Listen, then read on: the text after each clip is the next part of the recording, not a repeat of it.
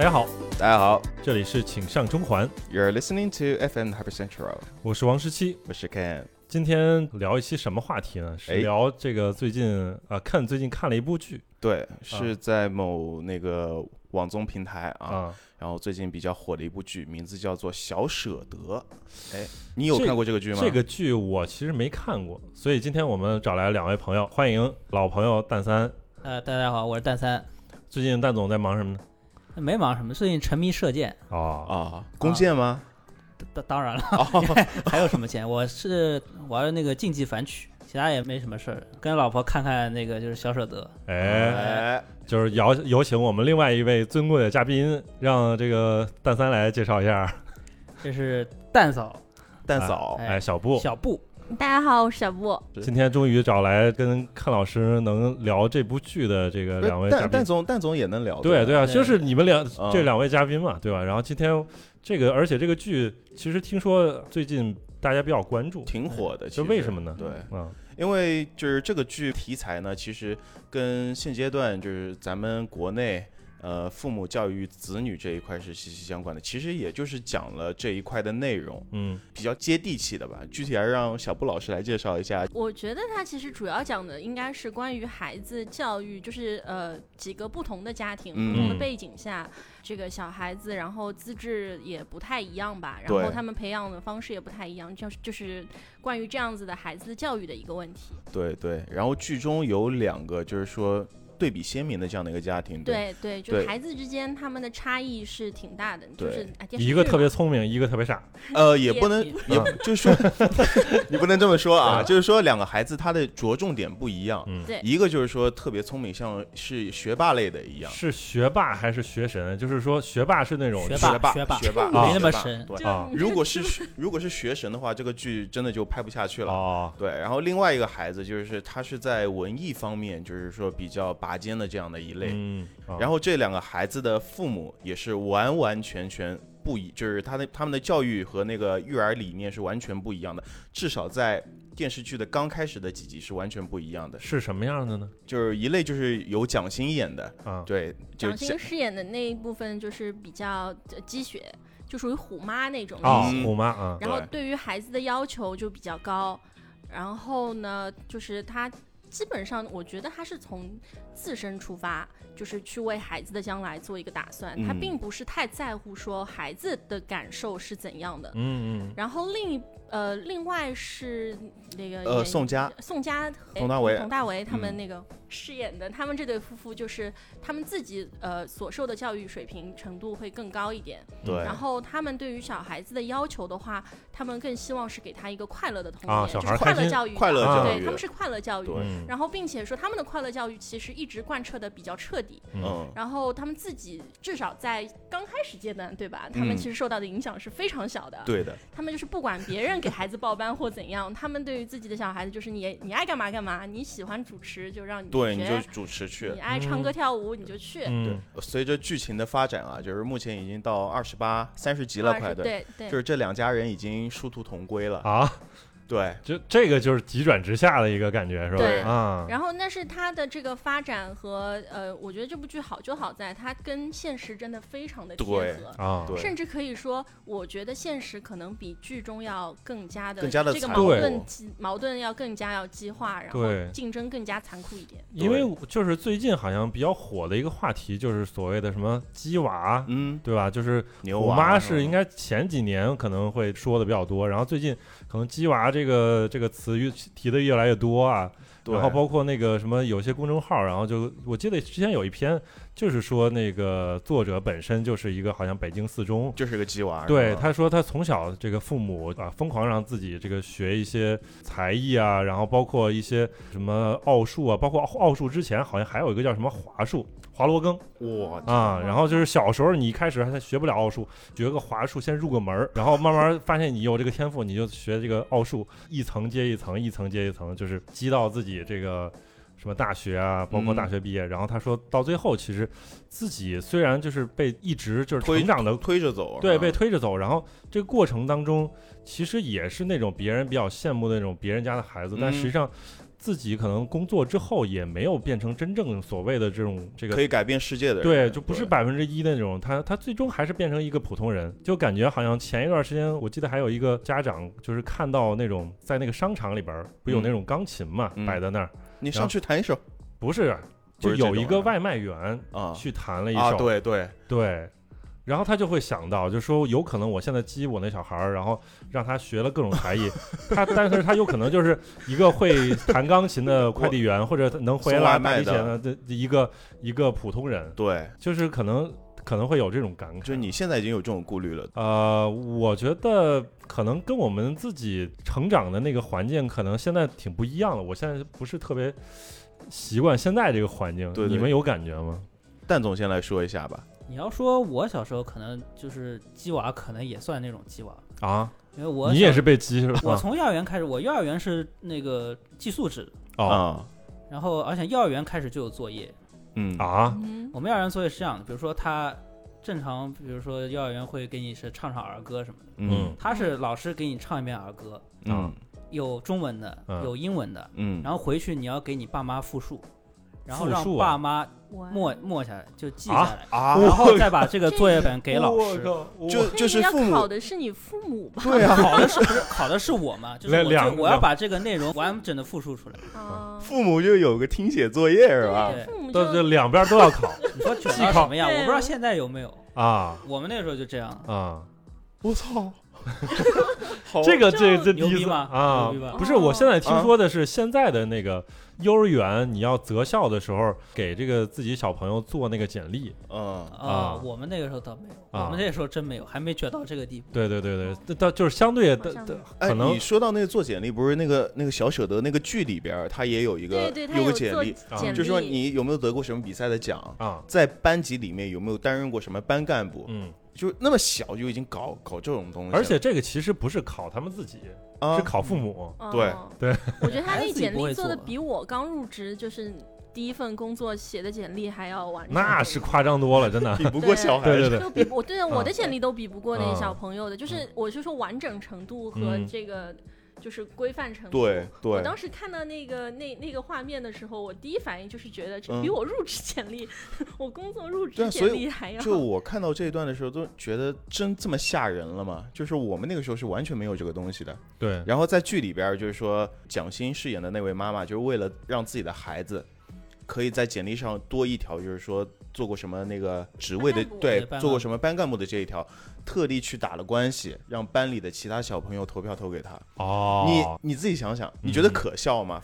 不是可笑，我觉得挺挺可怕的。挺挺可怕的而且嗯就我们其实无法想象，就但我我是个人觉得看到这一段的时候，就是从我们自己的经历来说，我是无法想象。嗯，但你要是告诉我说现在有人这么做，那我是相信的。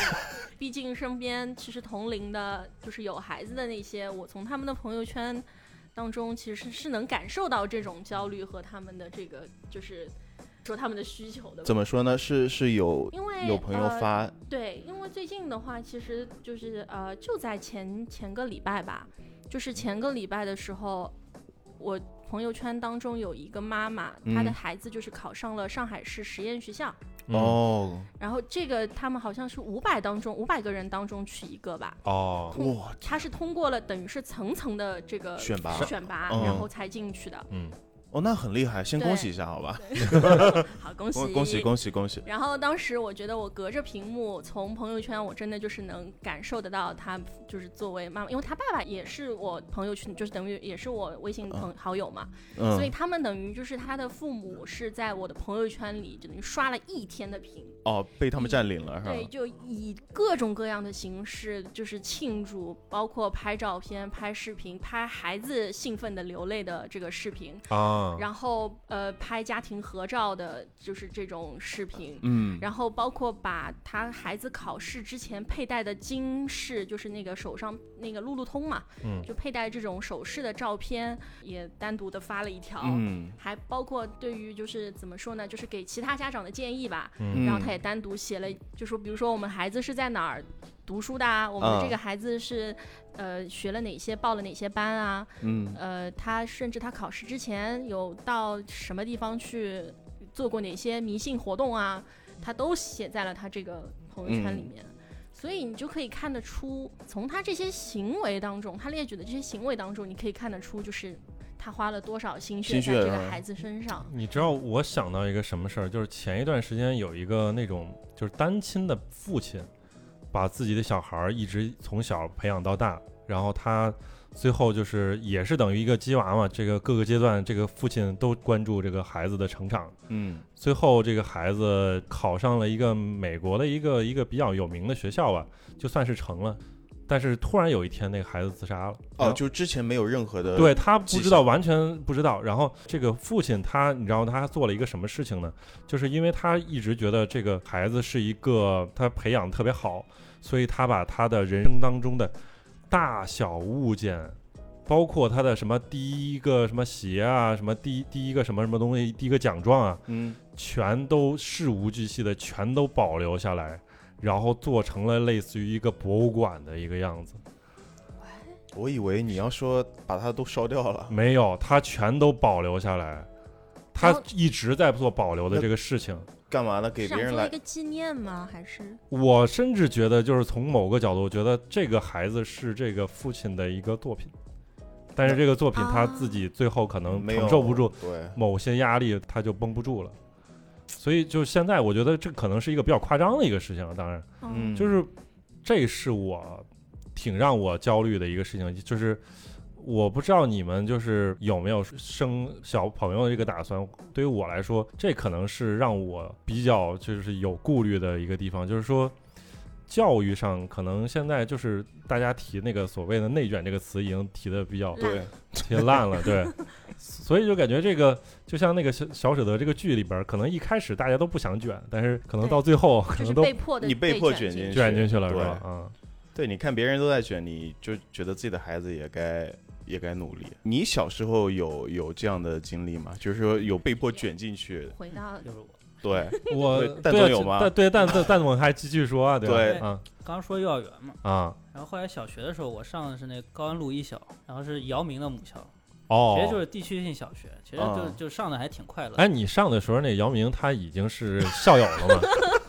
我上的时候那姚明肯定就是校友大以知知我靠名对知名校友，他进 NBA 了吗？没有，应该是啊那没有吧 CBA 的，对吧哦，？还在鲨鱼队是吧？对对对。但但是已经是知名校友了啊已经知名嗯嗯啊，然后本来就挺快乐的，但是呢，就是我三年级的时候，我妈让我去考一个私立小学，嗯三年级对，就是就那个室外小学，可能之前还出过名嘛，因为嗯。我们室外小学就是有两个学生放学的时候被袭击了嘛，啊，啊，啊，就是哦。当时有一个对当时有一个就是仇富的，是那个这个是前几年的事儿是吧？就前几年啊就前几年的事记得了啊。哦，对，是的，是在个有仇富心理的这个 social pass 这种，然后就当时就袭击了这两个孩子嘛，两个嗯。孩子都去世了，嗯。嗯。因为这个事儿。那个时候其实这个室外小学要求可能还挺高的吧，我们要考也不容易，因为我虽然幼儿园的时候学英语，但是小学的时候没学。嗯。我们以前小学一二年级是不学英语的，要嗯。三年级才开始学，但是他一进去就要考英语，嗯。而且他考英语就还不是那种普通考，他是给你放一个单词，这个单词还不一定是英语。嗯，然后就是他放完，你要跟着他复述，或者放一句句子，哦，让你跟跟读一遍，让我跟他读一遍。嗯哎有时候不是英语，有时候西班牙语、嗯，啊。意大利语，哎，那你这孩子居然知道发音对，他就是看要看你发看我就是语感怎么样啊？啊，对吧？然后你的模仿能力，你的这个就是语言能力，各种各样。你你你是不是从真的就是从幼儿园就已经开始学英语了？我觉得幼儿园不不能算学英语，只是啊他就是老师给你说一句嗯，话，说个词，我其实不知道他什么意思，啊我就就是照样复述，就是没有就是被系统性的没有啊系统性的嗯学。那你们小学的时候是从一年级开始学了吗？不是，我刚刚说我们以前小他们学一二年级一不学，般来说，我们那个年纪好像都是一二年级都不学的，啊都是从小学三年级才开始学，啊嗯，那还是挺早的。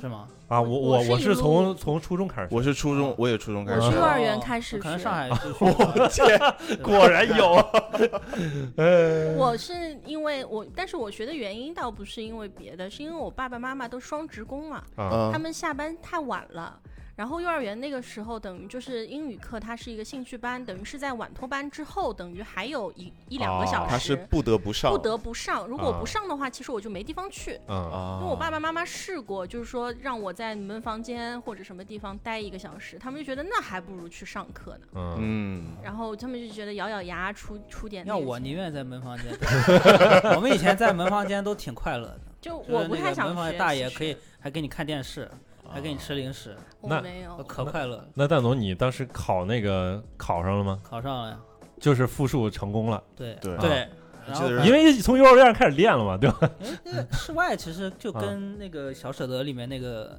那个他们那个什么翰林什么的，就我们有初中部，就跟那个学校可能就差不多了已经。啊，对，也是就是几百几千，然后跳一个，也就是也很烦。但我其实特别不乐意。嗯。然后他们学校打电话来的时候，我妈非常高兴，她说啊你考上了，我其实特别不乐意。我那个刚入一小，我上的好好的，嗯，我已经有很多好朋友了，对。而且离对对家又近，对。关键他妈离家又你近，被迫分开了嘛？我我嗯。就上的挺开心的，然后我莫名其妙到一个新的环境，然后嗯新的环境，你想想小舍得里面那翰林什么样，我们那个学校就什么样，啊，他就是子悠呀，那你啊，对，那那那倒也没有，那怎么样？就蒋欣的儿子，啊就是那种他会遇到什么情况呢？就被迫学习啊，然后啊要考一个好的学校。嗯对，然后反正就是就后面的故事其实跟那个严子悠差不多吧，就是我妈也是属于对我比较狠，嗯他怎么狠呢？对，就比如说幼我觉得你妈很过头。从幼儿园的时候，对我妈是属于真的有点过分了已经。对我这个也对对，不怕说对。吧对，并真的，我说句实话，就并不是所有的父母真的就是，配当父母。也不是说配当父母吧，就是真的能够有这个能力去教育孩子，OK，是。啊，把孩子把孩子就是培养成他想象中的那模样，他们可能就没有这个能力。嗯，像我妈，就是她是大有这个能力。学老师，OK，然后同时还是兼职律师，是吧？哦说出去好像，有一定社会地，有一定社会地位，好像也高知分子是受过，嗯受过教育，嗯但做出来事儿真的谈恋爱的时候压力有多大。就做出来的事儿。我幼儿园的时候，有时候比如说因为要回去复述单词嘛，但我不一定就想得起来，嗯有的时候就会就漏掉一点，或者说错，嗯，怎么办呢？然后怎么办？正常就是说啊，没关系，对吧？嗯回去老师再教嘛，再去学，嗯，就这样，对吧？我妈不是，我妈就直接把我关到门外，啊，你给哦不许我想出回来，为止。不许回来是吧？你你给我想出来为止，哦，这是人能做出来的事儿，对，听上去很残忍啊。很残忍，对吧？当时其实而且是其实就就是是没有一一没有必要，二没有没有效果，就是还是小学的时候，对吧？嗯就是我说你其实想不起来，还是想不起来。嗯，那关外面我就想得起来了嘛？也没有就，是啊，就是对你也只的一种是对我一种对惩罚产生了，一种伤害，嗯更多是产生一种伤害。那很多小朋友如果遭受过这种经历，他可能以后对学习就完全没有兴趣，对对的，对吧？对啊。对，嗯，这就就挺过分的。哇，那那激的，就是虽然也想激你，但是就是没有激的成往方方向对正还有还有一个事儿，就是以前是嗯高中的事儿，嗯。就是高中的时候我他要求我每天就要看一篇就是英语文章嘛，嗯。上网上国外的网站，什么 US News 那种网站，说你要看一篇英语文章，嗯。然后要翻译一下怎么怎么样。然后我那时候不是喜欢就是喜欢足球嘛，嗯你现在也喜欢足球，我现在也喜欢。对，然后我看文章的时候，我就挑我自己喜欢的看，嗯比如说挑篇这个什么关于跟曼联有关的这种这种文章看。但我妈就非常不满意，你他不是一开始让你去自己选吗？对她她说说的呀。啊对父母每次说我支持你，啊我理解你，啊哪次理解你，你就去做吧，你就去做吧，做啊完我不高兴，我会跟你说的，对就是这个意思。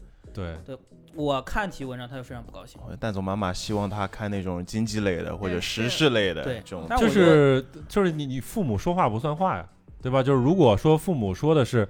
他原话就是说，你随便选，只要是英语的就可以。嗯那我选一个自自己感兴趣的，然后我做了就跟你说，哎，你对象你挑你喜欢的就行，啊我爸妈都都可以，啊那等真的对象领来了，就开始这样那样。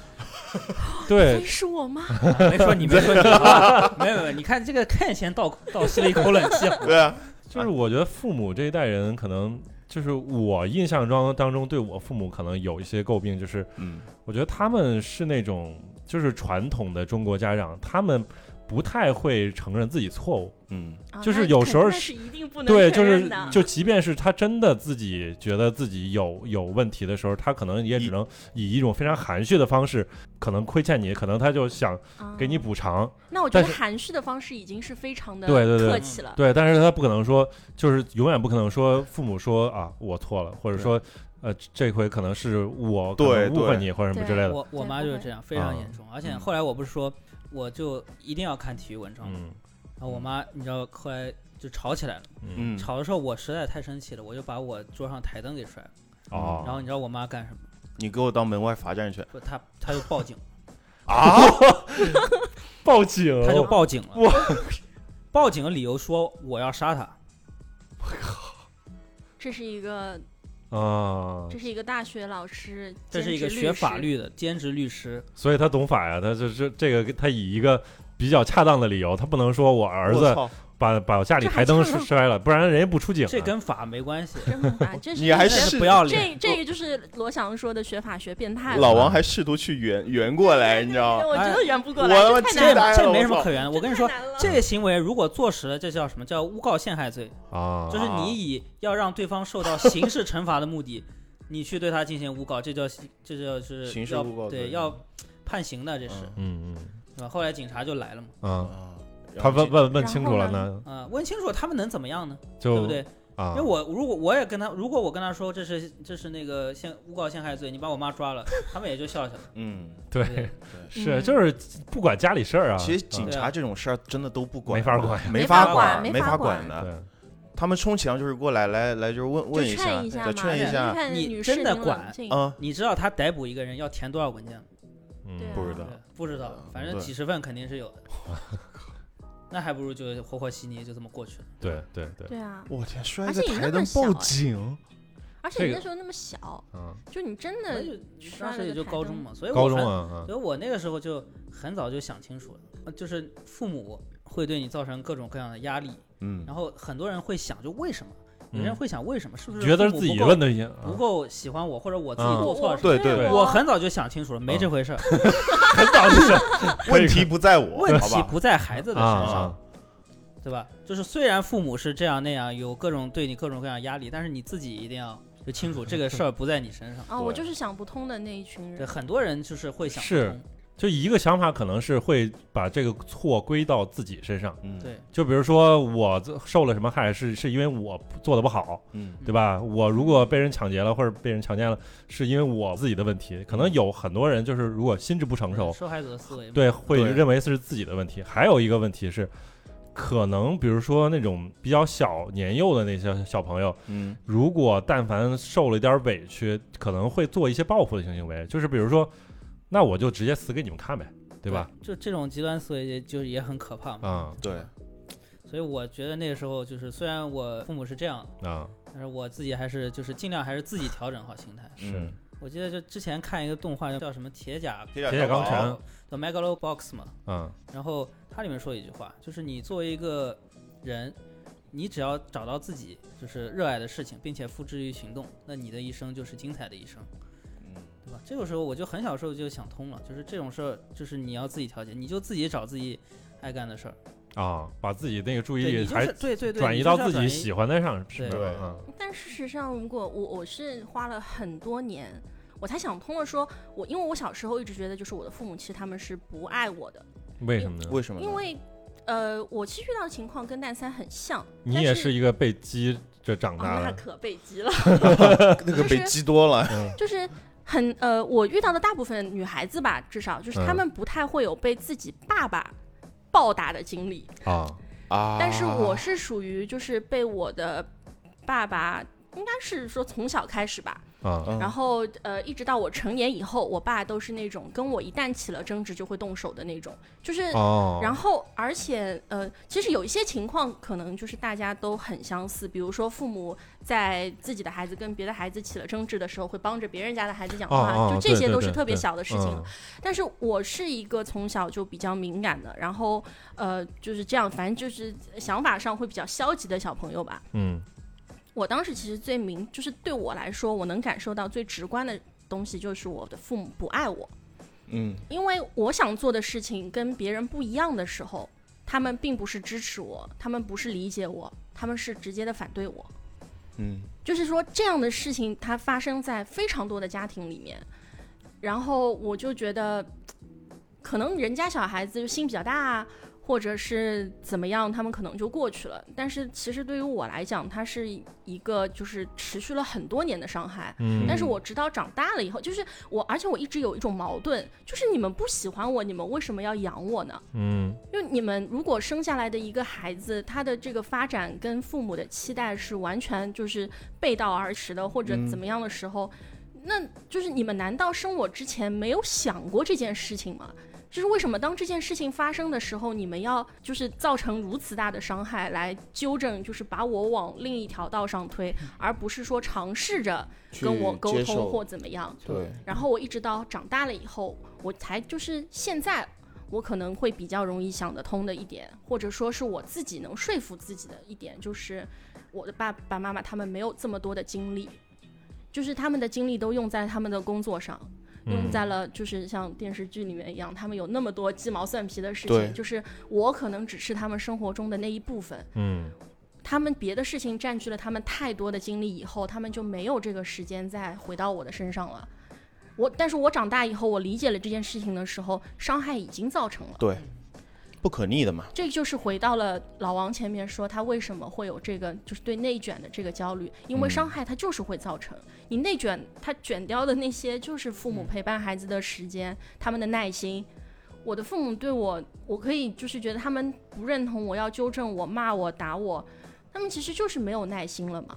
他们的耐心被工作消磨掉了，嗯，被乱七八糟所有其他的事情消磨掉了。但如果说就是他真的非常有耐心，然后就是比如说你今天做作业，然后我就是全身心陪你，我班儿也不加，我就是陪你有，这个我爸爸今天到一他甚至一两点辞职了。啊我爸爸当年是他是在我初三的时候，我爸爸嗯他辞职了。嗯然后因为我爸爸他自己读的是理工科，嗯，所以他等于是我的数学方面他他都能教他，都能教，嗯然后数理化方面他都能教，嗯然后他自己来教我了。但是那一段时间就是呃，可以说是我最痛苦的时候，为什么呢？因为他其实是虽然说他停下了他的所有的事情，嗯。嗯。但是这件事情对他来说，就是他的内心、他的期望和他所牺牲掉的这些事情，其实并没有就是平，他不平衡，他对嗯他是他没有他的心理，我爸爸他的心理没办法平衡。当我达不到他的那个预期的时候，就是怎么说呢？一种期望又会或者说那种怨恨又会反到我身上来。啊，我都把工作辞对我都牺牲那么多东西就，是我都那么爱你了，你还没达到我的要求，对，对，就是你的成绩为什么上去上不去的这么慢呢？嗯所以这种这个时候其实变成了一种负担，对你来说和对他来说对，都是，然后呃，这种东西它，我就觉得就是说，当时吧，对我来说，我是绝对不可能去想得通，说我爸爸在工作中会遇到多么多的嗯。问题，我爸爸他这个不上班会造成我们家这个经济上损失多少多少，我没有那么那么清晰的一个概念。嗯。但是我能知道的是，哦，我知道我爸爸为我牺牲了很多，嗯。但是为什么他在教我的时候就是那么的暴躁？嗯 就为什么同一道题目，就是我第一遍不懂，我只是让他讲了第二遍而已，他的态度就就语音就升高了一个调，啊，这是孩子都能感受得到，你知道吧？很容易理解。我学车你有过，这种吗？我学车，我学车，我我爸开了什么二十多年、三十多年车，就有一天非得说叫我开车，啊，然后就是把那个车给我。我那个时候一节那个驾校的课都没上过，你就、嗯你就上上去，让我这个就直接坐到驾驶室，然后他就在一边儿就稍微指导一下我，嗯，然后那个车就差点撞了，然后他就一下就火就起来了，对吧？就是这么简单一个事儿，是吧那？我觉得你活该。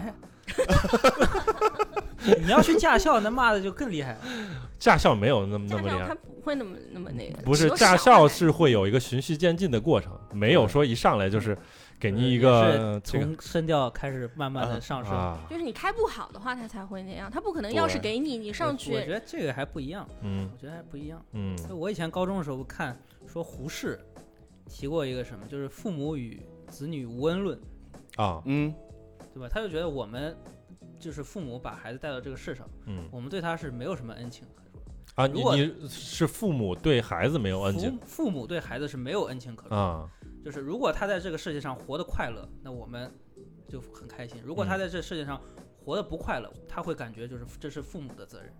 哦，但是其实很多父母就是是没有这个概念的。那嗯胡适是什么境界，对吧？那普通父母哪有胡适的境界，当然没有了。对吧？那不可能的嘛。他肯定觉得我把你带到这世上，我生你，我养你，不是啊，就是我拥有你啊，就是是对你有你不是一个独立的个体啊，对是拥有的，我是你你是我的财产啊。对，对然后又然后我辞了工作来帮你辅导数学，你还不见好，对吧？那这种时候真的是，但我爸爸他不光是这样了，就是我爸他的这个，都可以源于这个就心理他。就像你讲的嘛，就是他不允许孩子对自己有任何的这个反抗跟啊，对就是忤逆吧。对对吧？对中国式家长，中国家长是这样的，就是因为，呃，哪怕就像应应该是前面老王说的嘛，嗯他就说，呃，这个事情我不会承认自己错的。嗯，我的爸爸是不仅不承认这件事情我错了，嗯我还要你说出口，觉得我是对的。就这个，所以这就是我为什么经常挨打。就啊平常的女孩子不会挨那么多打的，嗯但我很坚定的相信一件事情的时候，就是比如说我爸跟我说，你一定要读大学，嗯你一定要读了大学以后，你才能找到工作。他用的是这样一个语句的话，经常都是会，如果是父母说，我家经常用的话就是，如果你不好好学习，你只能去要饭。啊，差不多差不多，就是或者扫大街，别的对扫大街我靠，就是都是类似的然后然后这种教育捡。捡垃圾这样 这样的那个，然后嗯然后我就会，其实我我小时候就是观点就已经比较的多元，或者说就比较开放。我会说，捡垃圾也是工作啊，啊，垃圾嗯也需要人捡啊，对吧？大街你这个就是你这顶嘴，呃对对对就是你敢顶我嘴对我其实确实是这样想的，啊？但是啊我父母来说，他们就会觉得对你就是顶嘴，对嗯，然后你这个你是态度歪理，你这是歪理，你的还想倒态度不对。垃圾，你去对捡垃圾，你这个想法就是太有问题了。嗯然后我爸就会开始骂我。一般来说，他的这个骂就会渐渐从这件事情上引申到我对他的不尊重，以及我这个人没有良心，没错，再到后面感恩，对，一直对，然后一直在上升到就变成了莫名其妙就对他他莫名其妙就变成对人了。对他莫名其妙就开始对我开始有人身攻击了。嗯，所以说，我觉得这个情况应该，我觉得不可能只出现在我们家。嗯，我这样一比，感觉我都没必要讲了。现在我觉得我好太多了。我是江苏人嘛，我的家乡是一个教育内卷相当相当厉害的地方。嗯就是我们那会儿，反正上了高中以后，早自习都要五点半左右就要到。哦，那很早了。晚上的话是念到十一点钟放学，十一点钟、十一点半。啊，甚至比我们的还晚。嗯，对对十一点哦，那相当晚了。嗯，对，是的。然后我的母亲的话，是从我记事情开始，她就是全职母亲。啊，他一直是没有工作的，对，哦所以整个家都是我我父亲一个人在对维持这样嗯子，所以会造成一个什么情况呢？就是说，如果那个时候我的学习上出现什么问题，责任肯定都在我妈，就是在我爸的视角，责任肯定都在我妈，哇，对，嗯然后他可能就会。有时候我比较就是跟他们吵架呀，比较任性啊的，他都会说我妈，他说都是因为你，嗯嗯，都是你没有教好他，嗯对，所以那个时候就是我还就是我没有意识到这个问题，我觉得我跟我爸吵架，呃，会波及到我妈。嗯。到后面的时候，每次我跟我爸就是可能会起一些争执，我会哎，我会想到如果我这一家吵完之后，我爸会不会去说我妈？我那个时候也是报各种班啊，报那个，因为我爸最开始的时候他是一个美术老师，嗯。我就是被迫去学那个国画，哦。去学书法，所以就是在我很小的时候，我的确是能写一手好字的，也拿过奖，然后也被迫去参加什么奥数班，都报过。都报过，我嗯都参加过。然后我也是经历了那个就是剧当中言子优，就是觉得老师觉得我是没有天赋的，嗯然后后来的确我上那个奥数班的时候真的是听不进去。一点都听不进去，然后就天天被老师骂。到后边就是，反正我父母也就认清了这个现实了，就没有没有像电视剧里那样，他们是很早的就认清了这个现实。他说：“算了，你就别读了。嗯”对，所以。对从这一点上，我还是挺感激我爸妈的。所以我刚听你们说完，我觉得我这个就根本不用去讲了。不是 你爸妈对你放弃了，你知道吗？你爸妈对你放弃了，不是那块料。是的，对的，本来就指望他这个哎成为什么书法家，什么对啊，国画大师，感觉哎学了半天学不进去吧？对。然后啊我经常在我父母面前就是掩饰很多东西，包括我自己的一些想法呀。就是我我听到我爸说的最多的一句话就是，你心里有什么事情你要跟我交流，是吧？哦对你为什么每次你跟我吃饭你都什么话都不讲呢？嗯是吧？？尤其是在他喝喝多了之后，哦，喝多时候可能会想想说所以在说这个。我我在他眼里可能就是一个什么都不会的人，对。哦，但他不知道，其实我会很多东西，但是我就是不想在他面前展现。嗯，其实你就是有绘画天赋，但是你就装作自己不会的样子。现在是真不会了。啊 我就是那种从小然后学了英文，然后父母就是小学的时候就把我塞到双语班，就是我去的那个小学，它也是就正常有。就普通班是从从三年级开始学英文，上海小学基本上吧，应该是从三年级开始。然后我们那个小学的话，它等于就是我进的那个是双语班，嗯，他会需要考，他就是进小学的时候，他会呃就考会英语。会考呃，他不是每个小孩子就是都一定要你会，嗯。而是说他会类似于像附加题一样，就在问过啊你几个、能加分对，嗯。能问过你几个问题以后，他忽然就是来问你一个英语问题，或者问你会不会英语呀？因为我呃幼儿园学过嘛，啊所以当他问我 What's your name 这种很简单很简单的问题的时候，就是我有我就是用非常轻松的，嗯就是这个这个就反馈给他的时候，就是我就进后来就进了双语班嘛。嗯，然后双语班等于就是从一年级开始学，我小学过得还是挺愉快的。我自己觉得，哪怕是在一个双语班，我觉得当时过得都相当的愉快。痛苦的来了，就是考进那个就是神上海的神仙学校，哪个就嗯，我也不知道这么讲好，我希望没有人能听到，就是上外附中。嗯哦然后当时进这个神仙学校以后呢，就是应该怎么说呢？他们这个考试，当时初中的考试是这样的：一个录音机放，一个呃，先是哎，当时有笔试吗？好像没有笔试，就是你把资料自己的资料交进去以后，他们就会直接审核。如果你能进复试的话，复试是要你本人去的。然后就是像现在考试一样，一人一个，你要走进各个房间，它每一门是有一个房间，嗯里面有两个老师坐着，一个录音机在旁边放问题，另外一个录音机在那边录你的回答。哦，哦，然后所有的问题你都以一个口述的形式，就是呃回馈给老师。全程是这个然后等于就是进这间反正教室，你考完了语文，你去那间教室考数学，然后再去另另外一个教室考英文，都是这样。哎，那你那不是口述数学题，是口不是吧？口试口述它就是数学应题应用题，应用题它就是呃要你的解题思路，哦就是你把你所有这个步骤，你你可以哇写，啊我可以写出来以后，前都这样，我们上海啊上海都这样吗？啊，我上海可怕多了，我我反正考初中是这样，就小学考初中我是这么考进去的，考进了上外的。然后我当时等于就是进了这个学校以后，其实我当时就已经感觉到世界的参差了啊，就就是呃，第一是家庭条件，嗯，别人的父母是开奔驰、宝马的，嗯。就我们家是连就是四轮都没有的。嗯 然后呃，感受到说别人小孩儿是人家就小学大概五年级，英文当时就是三级就考出来的。嗯。英嗯，文三级哦，就三级再往上就应该就是大学四六级了啊？我就是他等于就是当时我靠，等一下。他已，经就这当中有断层，你知道吗？就是我们那个时候断层最高是三级，C 对位断层，我们最高是三级，就是那个时候就是英语等级考试没那么多嗯嗯，啊，然后等于就是呃三级的水平是什么？就是当时来说，三级就是你高中毕业的水平，啊，啊，对，差不多，也就是说对啊，你上呃初中的时候，已经有人当时我们同年级的人同龄人已经是高中毕业的水平高中毕业的水平了，英文。哦，太强了这个，那这样我们室外是是这个是一个宣传口号，就是我们进去以后，初中就是出来就是高中的英语水平。那哦那个时候上外更他们是，上外我觉得更厉害。嗯，他们是你什么？们在这互相卷，对哎 对，这个就你厉害对，我看出比你更牛就你啊！看出了，你看出了这个那那什么。你们厉害，嗯你们厉害。然后 学校是你进去的时候，英文水平就是很高的话，你会进一个叫做小语种，呃，诶，那个叫小语种班，诶，反反正就是你可以直接学小语种，嗯，也就是你从初中一年级开始，你就会两门外语了。初中就开始小语种哦，你可以学西班牙语、法语和日语，嗯。好像是，还有嗯俄语有吗？我已经太太久远了，毕竟嗯现在没关系。嗯，但是已经觉得挺难想象了。然后我当时就感受到了这个差距，然后包括也有奥数很好的，嗯。就是像严子悠那样，就是已经经过很多这种数学，我是挺普通的，啊，我真的就属于资质还行，我就自认为从小学来讲的话，我觉得还行。但是我跟这样子的人比的时候，其实我已经明有落差确有落差非常大的落差嗯了。但是我的父母他们感受不到，就是我感受到的这些压力或怎对样，他们所能感受到的只有我不如别的孩子，我成绩不如他们。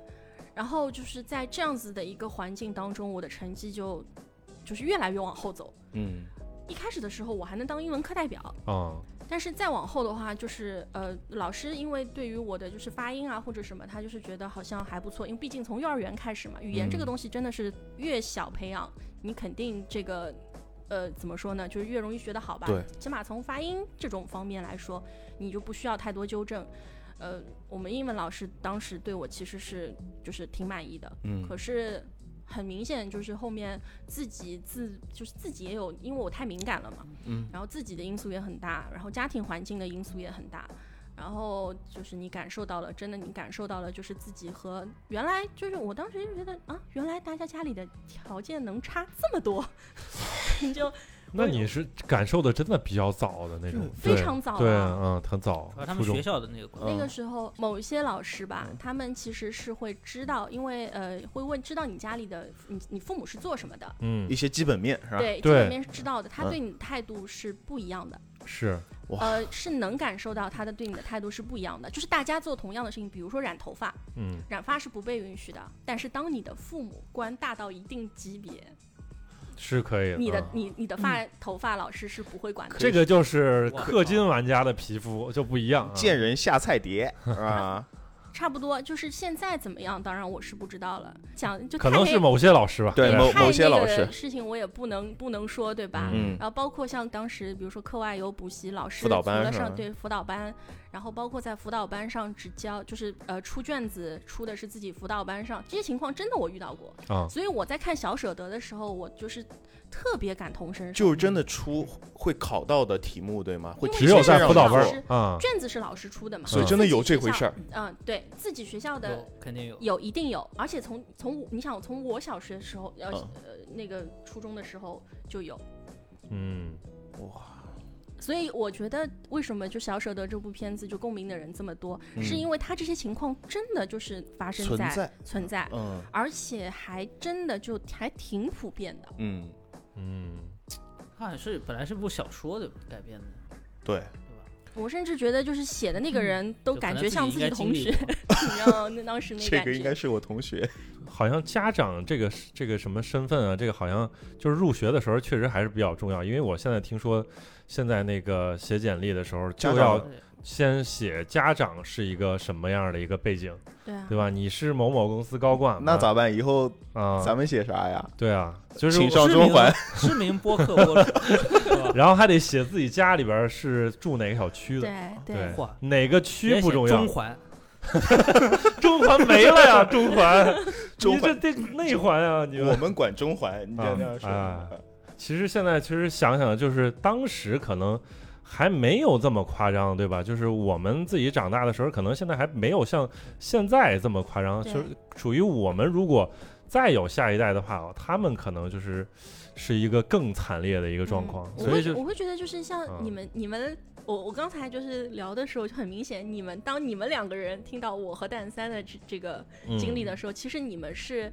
就是感觉上是震惊，没有听就是没有听过这种类型的事情的。对，我觉得就是我看那个剧的时候，我都啊我都甚至会觉得有点夸张了，是吧？有点夸张啊。啊，我们会觉得就现实比对剧更夸张。对，就我们两个看剧的时候，我们的感受就是啊，呃，我们经历过而。且我相信他们爸妈不会报警。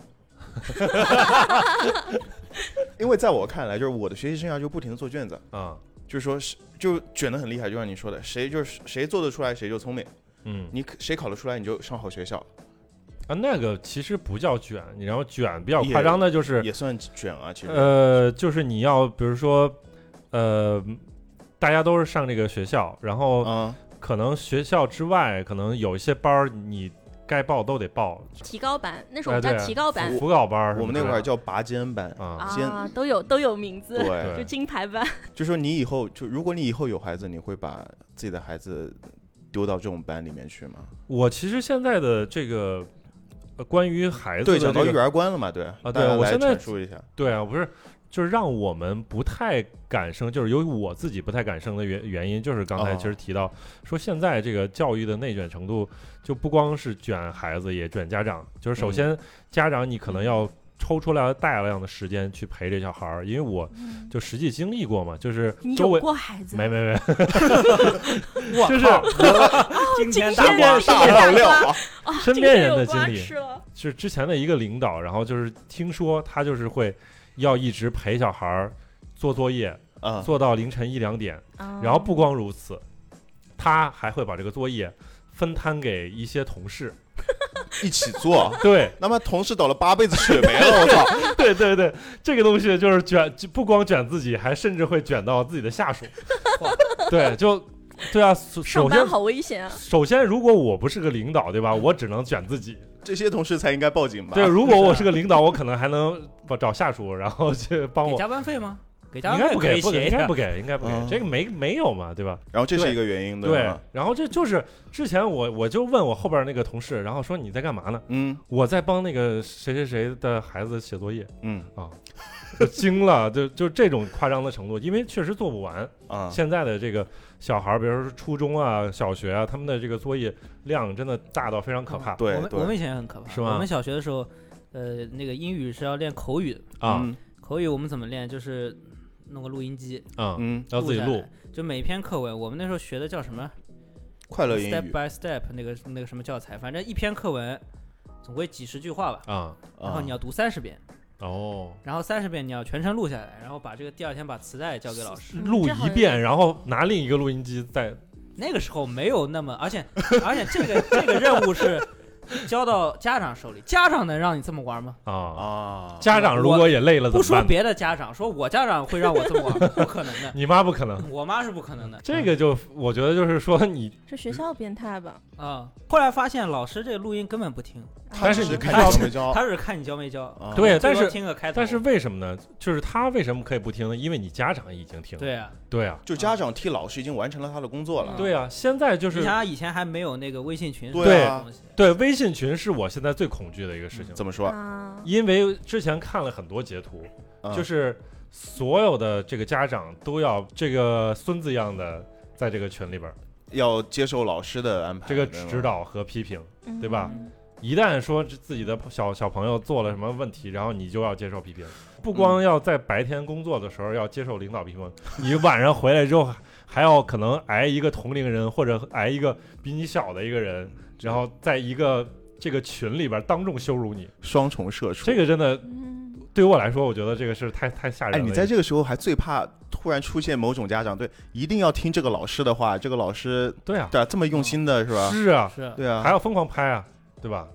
然后你就突然杀出来了，呃，反正听个屁，听听听，对直接退群学，了我有人退群嘛？啊！有人直接退群嘛？有那种家长真的就是不是还有嗯呃这种孩子的什么报名费啊、材料费会发红包发到群里嘛？啊，有有一个家长 就把所有的红包都领了，领完之后退了群？然后被抓了，对啊，那天还跟他老婆炫耀，那个他说：“老婆，我今天从来没有抢红包抢了六千多。这可以，这可以。哎，呃，单所以车变摩托。对，，OK，所以所以这种这种事情是我觉得也也挺挺有压力的，对吧？嗯。就是家长可能要比以往的时候要更多的去培养一个孩子，就这个时候，就感觉就是一代可能比一代人就是在培养孩子的时候，这个投入的压力、这个精力越来越多。嗯。我觉得好像父母那一代人，他们自己长大的过程中，首先就是父母那代人那人嗯长大的过程中，没有人去激他，对吧？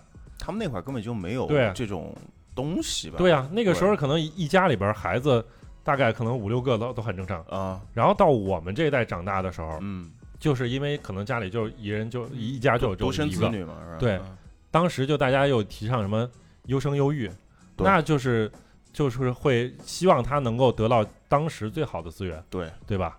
然后所以说父母可能会花一些精力，然后抽出来时间嗯。陪你，不论是说像小布那种，就是可能这个专门把这个工作辞了，然后爸爸一定要把数学给你辅导好，嗯或者说像像像阿肯这个全职母亲全职，亲了嘛，嗯，就这可能也是花了一定精力，但是我觉得现到现在来说，这个父母你去这个在一个孩子上的培养的上的这个精力就更夸张了，嗯，就这么感感觉，我是想过，就是嗯。如果我生了孩子，嗯。我该怎么去培养？啊。我当时想过，就是我只会强迫他学两样东西，啊，嗯一个是英语。啊然后我我作为一个英语系的学生，我要跟大家说，就是英语虽然就是我们学习的过程比较痛苦，嗯，但我建议就是要趁早学，嗯，嗯，多早呢？就是？对，就是六岁之前，嗯，就还没生下来开始学，你甚至胎甚至他开始会开口说话之后，嗯你就可以让他开始学。嗯当然，这个要求会比较高，你要嗯给他营造这个英语的环境。嗯因为对，于孩子来说，六岁之前，其实他可以一年掌握一门语言，嗯嗯对吧？他不用单词量，你不用去管什么单词量。嗯你想想看，像美国的那些就是文化程度比较低的人，嗯那些美国的 native speaker，他们其实他们的词汇量很少，但是他们不影响他们讲话，英语照样讲得很溜。我觉得英英语这个东西，它不应该变成说就是学科，就，是它是 inside，它是一门工具，它是必须的。它是 skill，尤其是现在这个全球化社会，它是个必须的东西。嗯对这个我会让我的孩子学好。嗯第二个是我要让他学体操，体操 而且不，我不会让他就是一直练下去，我就让他学一到两年。啊，就练个形体嘛。对，就是练形体，练你的肌肉的呃，就是柔韧程度，嗯对吧？还有一些就是你的这个肢体力量。嗯我觉得就是你之后你学完体操之后，你想学任何的项目，都是一个比较好的基础。嗯这个就是我我只想给这个孩子打基础，嗯然后他上学的这段时间，我希望他能干什么呢？就是干一个就是就是让他去自我认识。嗯从他开始能够懂事开始，我就希望他去自己去找他能够喜欢什么，他想他将来想从事什么。嗯，看蛋三现在是不是讲的非常的有规划，然后嗯还挺那个的。但是我知道，然后这很难，然后呢？对吧？不不不不不，关键是然后呢？他根本就不想生孩子，对，因为我知道，就是 这太难了。我刚刚说的是理想状态，就是啊我说是说如果还没转折呢，还没转折还没转折，他强行转。啊，就是如果这个孩子已经是有了那个状态，对，我会尽量去这样做。啊这样做，但是但是我会就是有各种焦虑，比如说万一他你焦虑啊！当然焦虑啊，我一直以为焦虑的只有我呢。如果他比如说他喜欢赛车，嗯，如果他就不喜欢英语，啊啊，极限运动是吧？如果他就不喜欢英语，他也不喜欢体操，英语跟你喜不喜欢没有关系，他甚至不喜欢你爸爸英。语跟你喜不喜欢没有关系，你知道吗？他嗯小孩子知道，他不一定知道他听就可以了，你只，要给他营造环境，你嗯让他掌握就可以。对对，从小给他念哈利波特你。喜欢中文吗？喜欢吗？就谈不上对不对就是小学时候不喜欢语文，应该啊，对，但是你会说中国话，对不对？嗯对吧？谈不上喜不喜欢这个事儿。啊，我懂你。其实这个就是为难为难我们做父母的嘛，对对就是我们从小就不能跟他说哇你好可不是。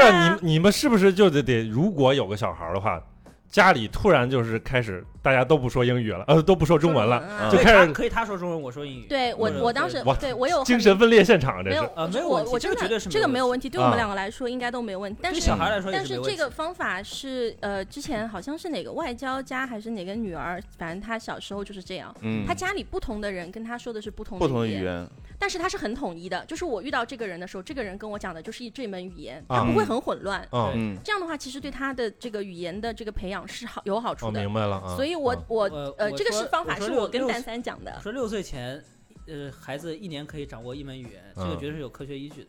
但嗯，关键是看你能不能营造那个环境。对是还是得看看父母，是啊？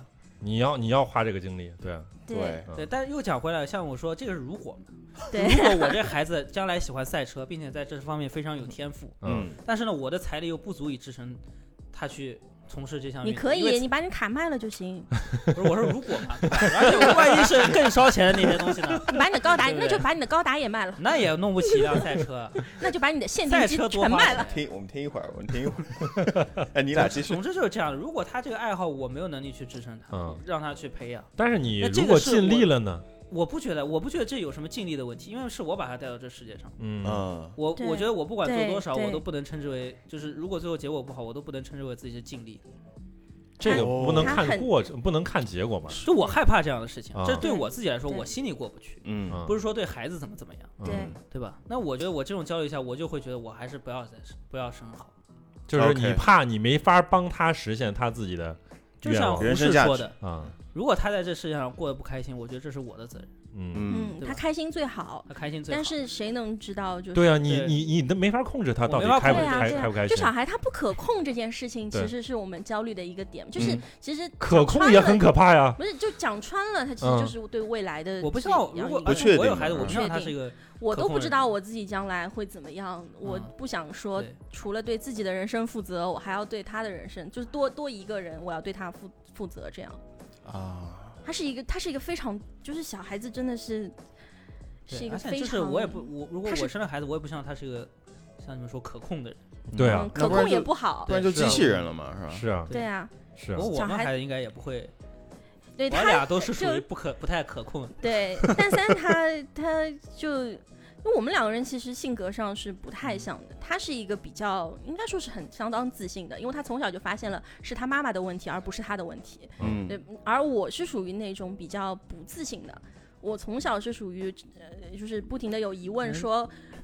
为什么就是女孩子比较心思细腻，嗯，但也有很自信的小姑，娘、啊，确实是有，对吧但？普遍情况。嗯然后我会觉得就是我们，但是我们两个人就属于呃，对小孩子这方面，我们俩的焦虑其实是差不多的吧，应该嗯就是这么说。就是对于他嗯不可控，他可控我们也觉得不太好，嗯他不可控我们也觉得就是不太好，嗯，所以我们就觉得嗯，就不要再制造这个，不可控的因素出来，对，就不要制造这个。所以现在我们现在总结一下，就是你们俩是确定要盯的，啊，我们很确定，Ken 肯定是不盯的，我不盯，对，然后我可能也是属于在犹豫，或者说更偏向于中立对我更偏偏向于盯的，其实我以我们两个人的行动来说的话，其实我们是属于顺其自然，是吗？对。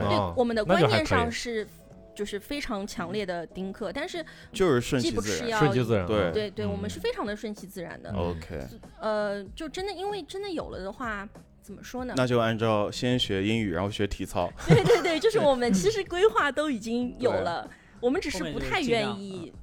我觉得这个是他们是富裕家庭，你知道吗？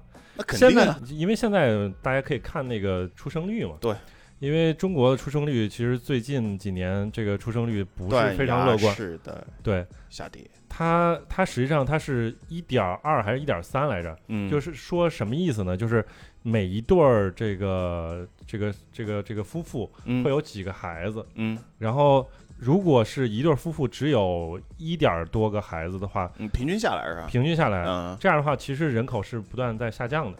对吧如果是两个的话，就是两个人有两个后代的话，那正常是能维持在一个比较正常的一正常个的水准。平。嗯然后国内的一个情况，实际上就是在，比如说一点二、一点三，然后但实际上它在上报的时候，然后国家统计的时候，又会觉得因为有人去瞒报，啊，是会补到一点八，嗯，所以看起来还相对比较乐观。嗯但实际上，就是你看到各个城市的这个数据，其实都是挺吓人。年轻人不那么愿意生小孩儿，我觉得可能就刚才首先说那个教育的压力嗯是挺大的，嗯然后其次其实经济压力也大也大。也大嗯，对对，对，对啊，我跟魏公两个人实际上就是啊，房子不大，对不对啊？就是一个一室一厅。其实正常来说，他不太有一个小朋友成长的一个就适合两把那个。十八赶出去就行。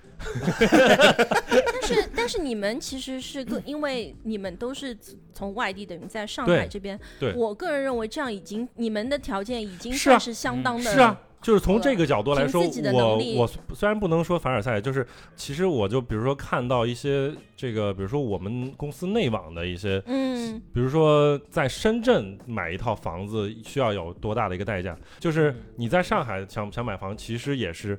你一二三那条件你都很难符合，比如说你要交够几年的税，或者说对交够税之后，你要再找一个适合的人去结婚，结婚，嗯对，然后你再去 买，然后买的时候可能你自己的存款不够，然后你要父母支持。对，每个家庭哪有说，就是说中国家庭很难说存款有有一些就像小舍得里面，对吧？要要去让他上一个初中，嗯然后要要求你什么，就是你他去的父买个学区母房，嗯都就是，然后这个户口都在学区房里，孩子的户口也在学区房里。是嗯然后过两天政策又变了，对，嗯就是这样。我看到这里，我还觉得这个编剧是不是就这几集是这段时间拍出来的？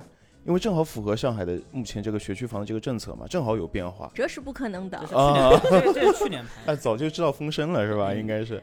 我觉得啊他有可能就编剧的想象力比较想的想象力比较较宽广，他能所以其预实言到。对啊，现在的就是各种条件都还挺苛刻的，对，就是比较苛刻。嗯你想好好的去培养一个小孩儿，然后是把他生下来培养他，其实这个条件不是很多人都能达到的。我觉得现在好像说说培养一个孩子，就是说不一定嗯。非得把他安排到说去那什么那个南极去考察，因为嗯，之前有一个那个消息，对吧？就北京朝阳区朝啊，哦朝阳区，对朝阳区他们有有小学组织去南极考察嘛，嗯啊。就就挺挺神奇。的。我操，就再下一步就卷到太空了嘛。是。啊，我当时进呃上初中的时候就觉得，呃，我们那个时候暑假嗯有一个去美国考察的，啊就是暑假夏令营，他们啊夏令营是去美国，然后好像一个人是两万多吧，两万美，两万多，两呃人民币。两万两万多还是八万多？我们家是完全出不起的那嗯种，嗯但是我好想去啊！嗯那，其实这个我那到自时候也是，其实我就超想去，我们我们学校也有初中的时候去你澳大利亚考察，我我我没报嘛，但是就是也是很贵嘛，也大概两三万。哦，好好贵。然后回来的人就跟就会跟我们绘声绘色的讲，对，哎经历的钱就出来了这种是，啊我最近听然后还有个同学说，他啊说他和那个他们在那边住那个 homestay，说跟这个 homestay 的什么房主的女儿发生了什么什么，不可描述不可描述的不可描东西述的事情啊，我当时就很羡慕嘛，因为其实它最明显的一个区别是什么？就是我们开了学以后，就暑假过完以后，大家写写那个暑假呃随笔作文，暑假作文的时候，就人家去过美国的那个就有好多东西写，哎很多我素材他去过美国，对是啊我只去了锦江乐园，然后他 写的那个素材差距就出来了。就跟别人不一样嘛，嗯就我们大家都是、哎，能去个什么海边这种、啊呃家里度假，爸爸妈妈带我去了动物园，就而我只能写，我操，锦江乐园的摩天轮好玩到爆炸，对，那篇公那时候去徐家汇都很开心。那篇公众号里边其实就写了这样一个环节，就是说他们好像是什么初中还是小学的时候，突然老师在这个上课的时候，就是在早晨上课的时候说今天有这样的一个机会，嗯，就去那个哪个哪个国家游学，然后这个可能费用是什么八万还是十万来着，然后大家就是下午放学的时候报给我，名表，嗯对，然后他下午放学的时候就已经爆满了已经满了是吧啊？，对，就是哦这个就是实际上牛逼！说明了一个什么问题呢？就是说孩子首先有手机，然后就小时候就有手机嘛，然后嗯跟家长打了电话打了，电话，嗯，家长也出得起这个钱，马上就可以直接到位嗯啊！就是你这个赞 就想想这个，哎啊，！你们都好消极啊，真的。哦，对啊，其实就是说，那我们来聊点积极的。对我觉得其实还想听点。我这边一一一挑三是吧？因为我就是一个主升派，好吧，我是个主升派，嗯就是说我呢是是出生在一个就是相对比较传统的家庭，然后嗯父母父母其实从小到大对我相对来说还比较好，对吧？嗯哦，你说我们的家长不传统，没有没有，不是这个意思，就是说我父母因为过早的放弃我，所以就对我比较好，是吧？给我营造一个环环境比较好。智慧，我也觉得这是大智慧。呃，对，所以就是在他们的影响之下，就是说，呃，直到我现在我自己成家了，不能说养儿防老吧，就是说一个家庭需要有一个结晶，是我一直以来的一一个一个观一个一个观念，啊是吧？然后讲到就是说，听了你们三位讲关于那么多我们其实为什么不想养孩子的原因，是吧？是我们的的顾虑以及焦虑。我想，我想从一个另外一个角度去讲这样的一个事情，就是说，嗯现在我在外面逛街也好，还是在电影院也也好，在什么饭店也好，我就甚至在医院里面，嗯。我看到了很多父母，他其实并没有带好自己的孩子，嗯。就是说没有，就像蛋总说的，没有可可能没有给他树立一个很好的榜样。嗯。哦。每当我看到这种情况的时候，我总是在问自己，为什么这些人他们可以有孩子，他们凭什么能有孩子？嗯然后我自己自己就会想，等我自己有孩子了，我一定要对他们特别特别好，让他们变得不一样，不要让他们遭受重创嘛。所以到后来，这个这个东西成了我一个呃主生派的这样的一个主要的一个呃主要的观念。就是希望对有一个后代，然后对能够自己对他特别好，对吧？然后蛋总刚刚其实说的一点，我是比较赞同的，就是说你可以给他一规划一个。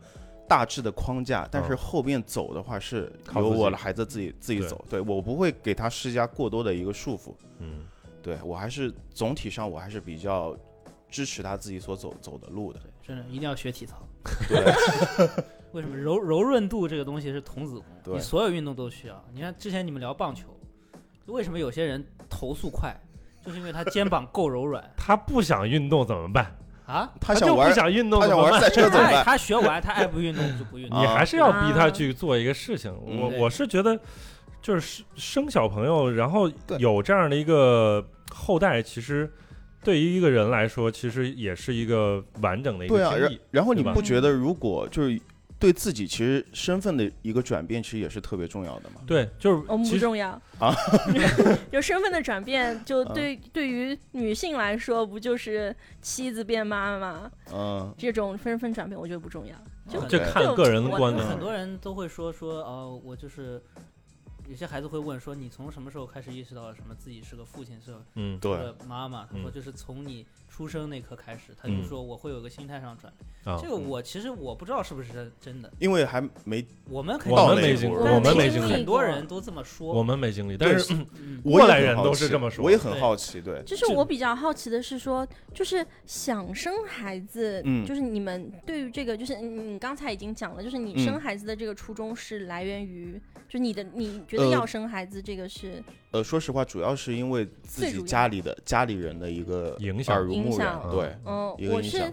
我是当时觉得孩子就是呃可以生孩子，就顺其自然这件事情，我觉得有孩子也 OK。嗯我觉得他的一个大前前提应该还是我和我的老公非常相爱，嗯，并且我们希望有一个自己的结晶。嗯我觉得其实还是我就是虽然自己就是觉得个客观条件嗯感觉各种不允许，但是其实就总会想到说，好奇，我我觉得有一个什么事情我觉得特别好，我就想如果将来我有一个小朋友，我我就是愿意让他陪我一起，或者说我教他做一个什么事情，就是我就比如包像包括刚刚才 Ken 说的，就是说嗯。他看到一些父母，他可能觉得那些父母没有那么称职，或者说他觉得我们自己经历当中有一些缺失，我就觉得如果我有回来的时候时候，我就希望他会弥补这些能弥补那些缺失，或者说我能嗯跟他分享更多我觉得特别好的一些瞬间。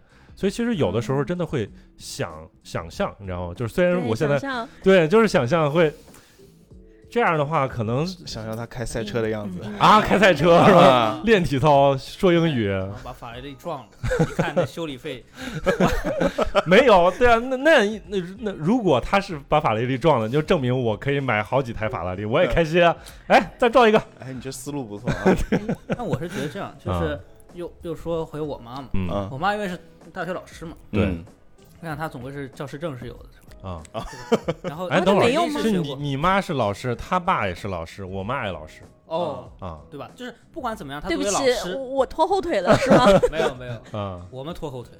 嗯，反正就你作为老师，对。最起码的就是对于学生或者对于孩子的心理，那你是要经过学习的。嗯，对对不对对，他们可能甚至我让他们坐下来跟我们一起谈，他们可能甚至谈的比我们更头头是道。是嗯但真的到他们做的时候呢，你看呃又是另外一回事儿了。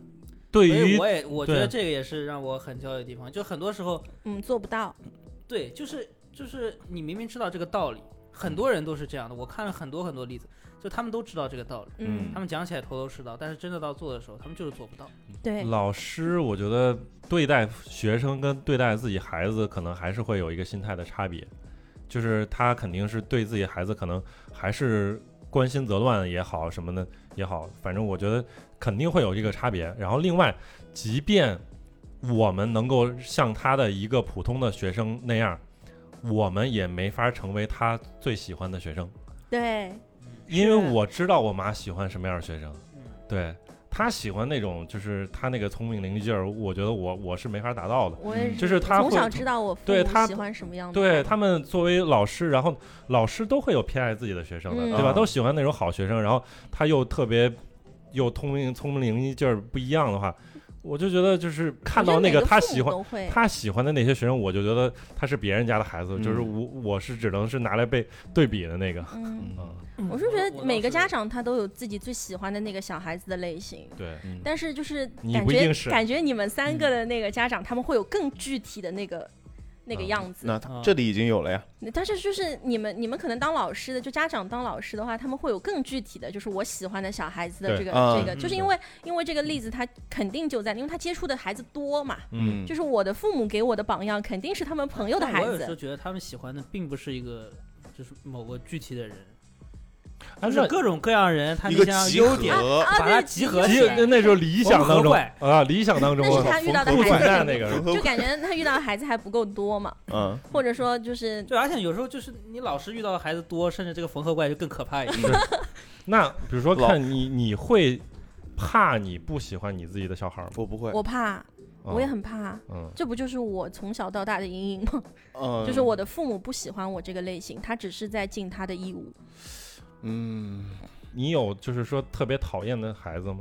就是见到觉得哎有啊啊，有啊，就是比如说吃饭的时候，父母不管，小孩在旁边啊乱啊叫乱跑，这个是父母的问题，哦，我是吧？知道嗯嗯骗他就是他会觉得这个是父母的。这就是父母的问题，没教好嘛。嗯，对吧？人之初性本善，嗯但是但是我觉得不是哦，我觉得小孩子他们就是属于，就是每嗯一个孩子他们就是会有好教和不好教，嗯。或者说有一些孩子他就是很顽劣的。嗯，因为是这样，因为毕竟我们我们四四位现在都还没有孩子嘛，对。所以我对对我不知，所以我 我我不知道这个对于教孩子这一点，他到底难不难，难哦，这个可以想象，是吧？这这个你可以从身边有孩子的人的这个成长经历，我觉那得那那我问一下，就是说，如果蛋总你孩子像刚刚那种情况，在旁边啊又吵又吵又吵，然后你你会怎么做呢？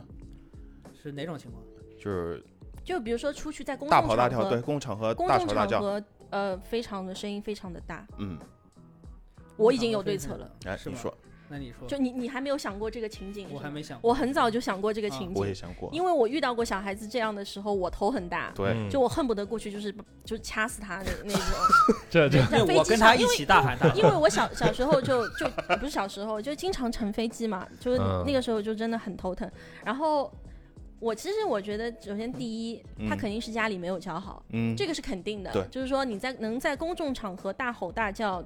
就到这样一个程度，我觉得就是能就是引起到别人身边人反感，这肯定是因为家里面肯定规矩没有做好。嗯，最简单的一个办法就是我以后不带他出不带他出去了，在他没有办法承诺出去不大喊大叫的这个没有办法承诺或者说保证自己能做到这一点之前，我就不会带他出门了，就这么嗯简单。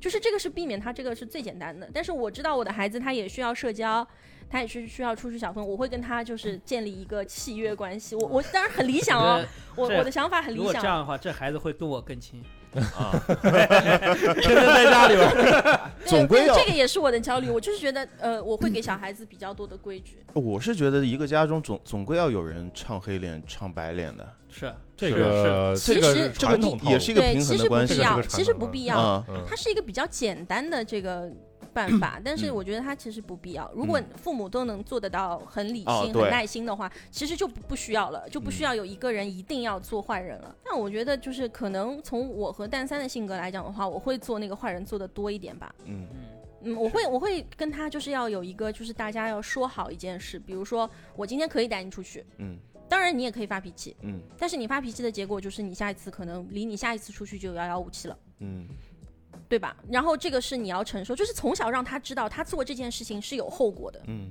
就 OK 了。是要付出代价的，但是这个也是没验证过的，就是只能我们现在猜想一下。对对啊就是这这是个办法，但不知道它到底可不可行。我觉得这个是对于小孩子来说伤害比较小，对我们来说也比较可行。他他你也没法想象，因为我们不是他，我们不知道，就是如果就是你的小朋友碰到那个情况的时候，父母不带他出去，这种伤害跟当初蛋三被他爸他妈关在门外那个伤害有没有可比性？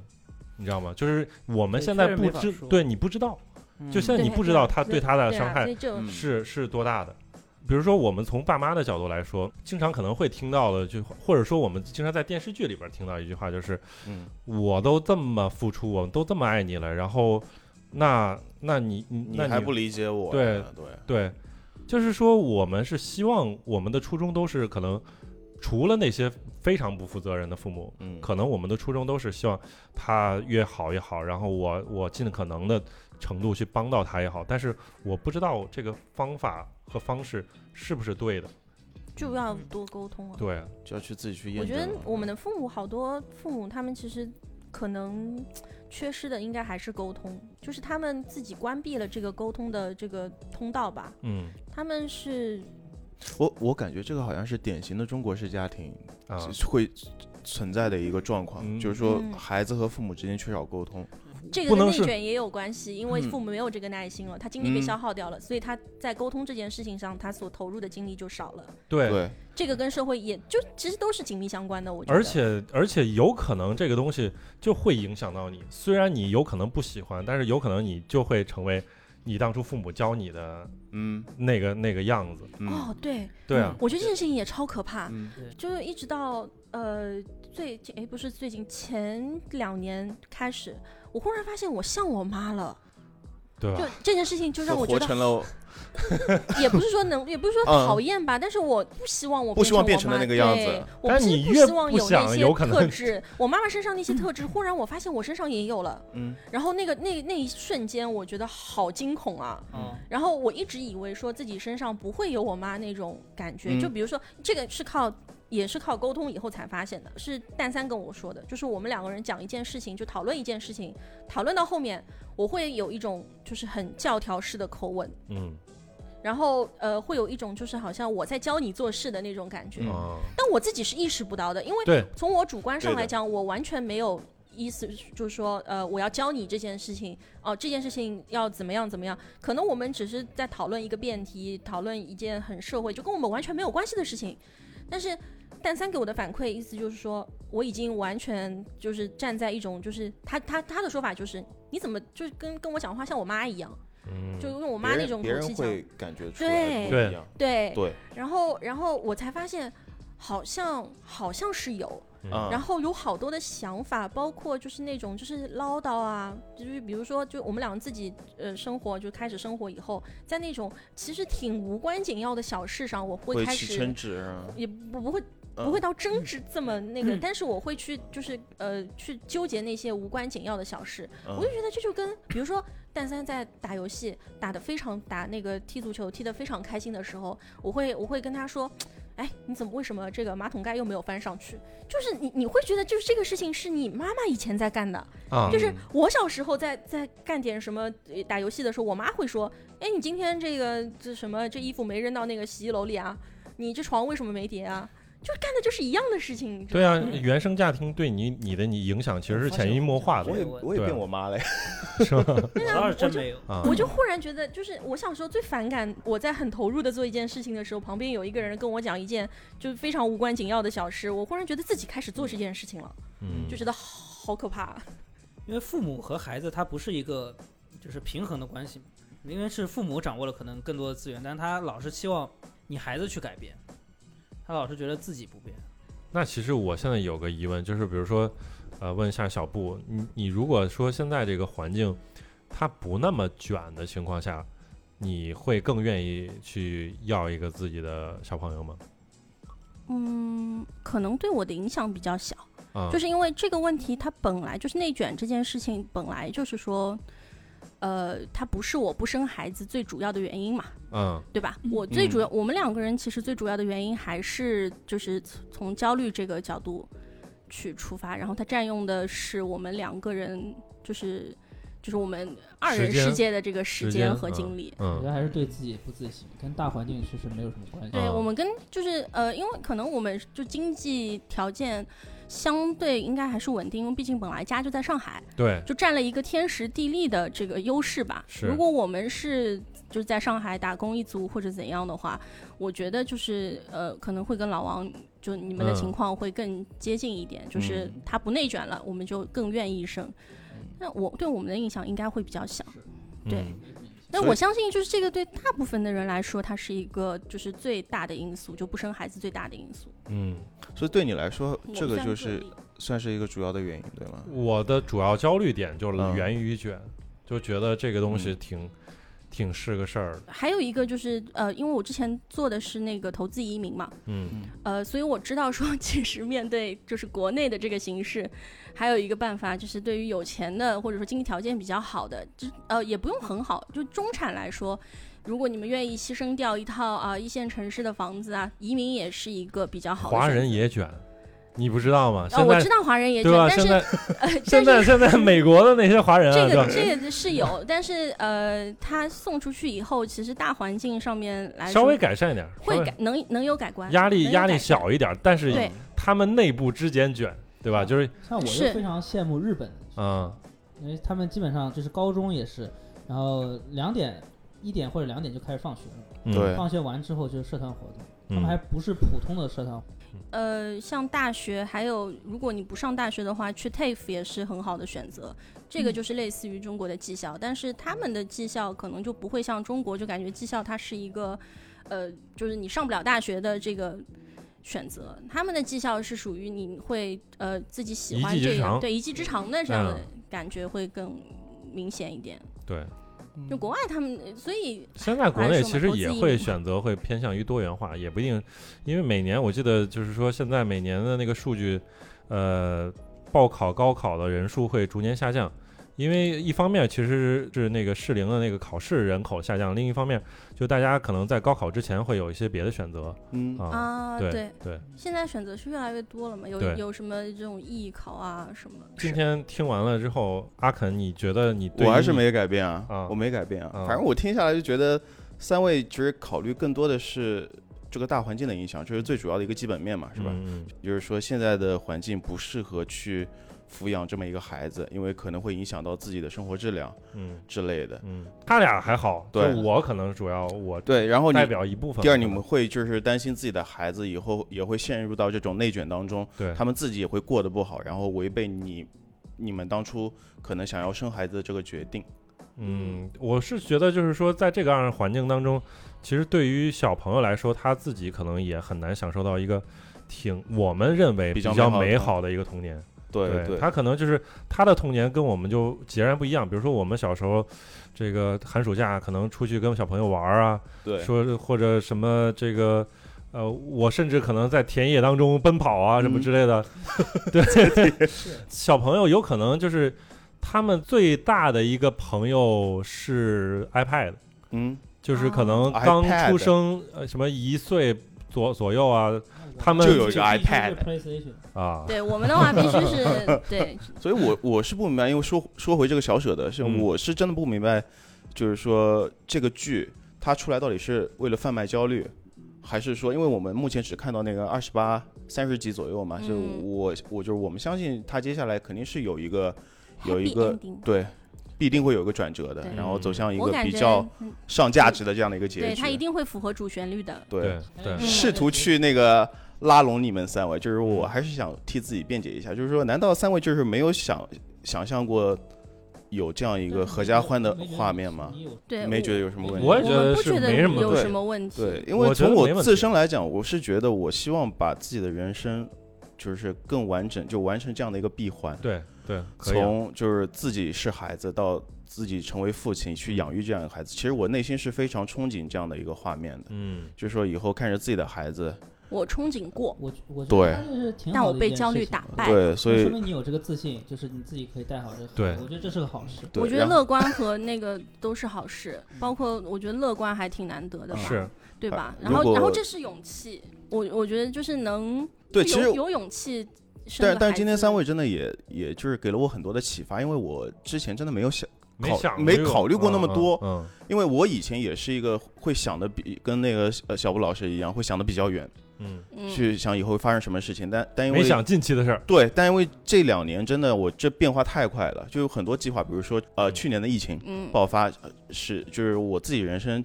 其实也很多事情因为这个事情而改变了，所以还是考虑当下比较好。就比如说生孩子这件事情，我先把他，就是我自己想，我先把我自己孩子养育出来，嗯至于他以后的路怎么走，就让他去走吧。哦，是这样的一个，就我觉得这个还是这个很符合，就是我妈的一句话，就是你生下来。总归是养得活的，就这个是我妈妈经常，因为我很焦虑嘛，我会跟嗯我妈沟通就这方面的事情。以后我妈其实到最后她就会告诉我说，你只要生下来，总归是养得活的。你看那么多人，他不都养得挺好吗？嗯嗯，就是父母就经常讲这这句话，但他们不知道现在有很多辅导班，有很多群，我觉得其实我们的焦虑归根嗯到底都是 在于想的太多，你知道吗？啊，对对对，像我什么都都想怪，销售的，没这剧就没事儿。对对，今晚快更新了，还有两集了 还是得看。不要搞这么多非泛面焦虑的这种东西，对吧？今天聊这个从小舍得，然后聊的这个我们关于一些这个观啊，啊当下的一些焦虑吧，可能就是。嗯，反正看看大家有什么想法，就是说，无论是对这个剧也好，然后或者说对于你自己，就是说现在的这个状态，或者说对于这个内卷的这个焦虑啊，对嗯，OK，都可以打在我们的评论区里面跟我们沟通一下。那我们下期再见，拜拜，拜拜。拜拜。拜。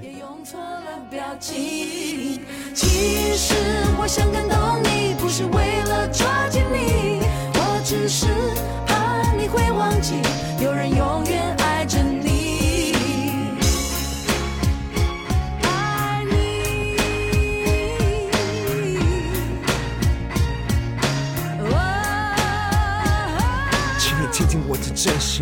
你每天看着我长大，但你是否了解我内心矛盾的对话？你板着脸孔，不屑地对着我看，我的视线没有勇气，只好面对冷冰冰的地板。这就是你，这就是我，我们之间的互动。何时开始慢慢加以冷藏，加以冷冻？我好想逃，我好想躲进一个洞，我需要真正了解我的人为我进行解救。这就是我的内心，请你仔细的碰。我试过好多次的机会，想要触碰你手。课本写说你能也是我最好的朋友，但是显然不是。我叙述我的故事。每